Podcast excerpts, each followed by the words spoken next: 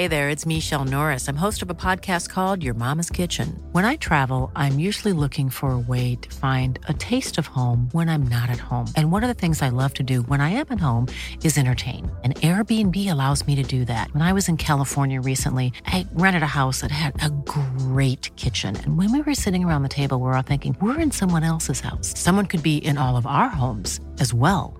If you have a home, but you're not always at home, you have an Airbnb. Your home might be worth more than you think. Find out how much at airbnb.com/slash host. Savez-vous quel quartier de Nancy avait son propre code postal?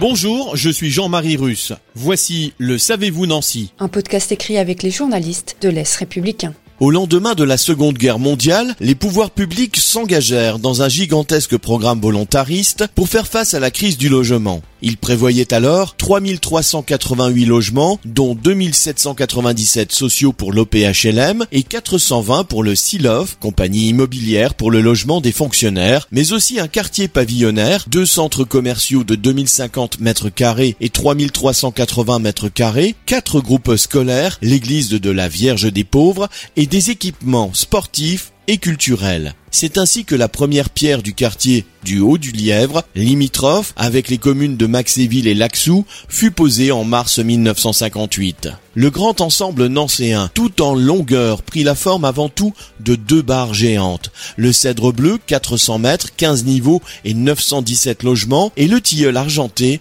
300 mètres, 17 niveaux et 716 logements. Ce ne sont pas les seules particularités de ce quartier populaire. Jusqu'en 2007, ce quartier comptait plus comme spécificité d'avoir un code postal bien à lui en 54 100 et non 54 000 comme le reste de la ville de Nancy. Considérée comme stigmatisante par les habitants, cette spécificité a été supprimée.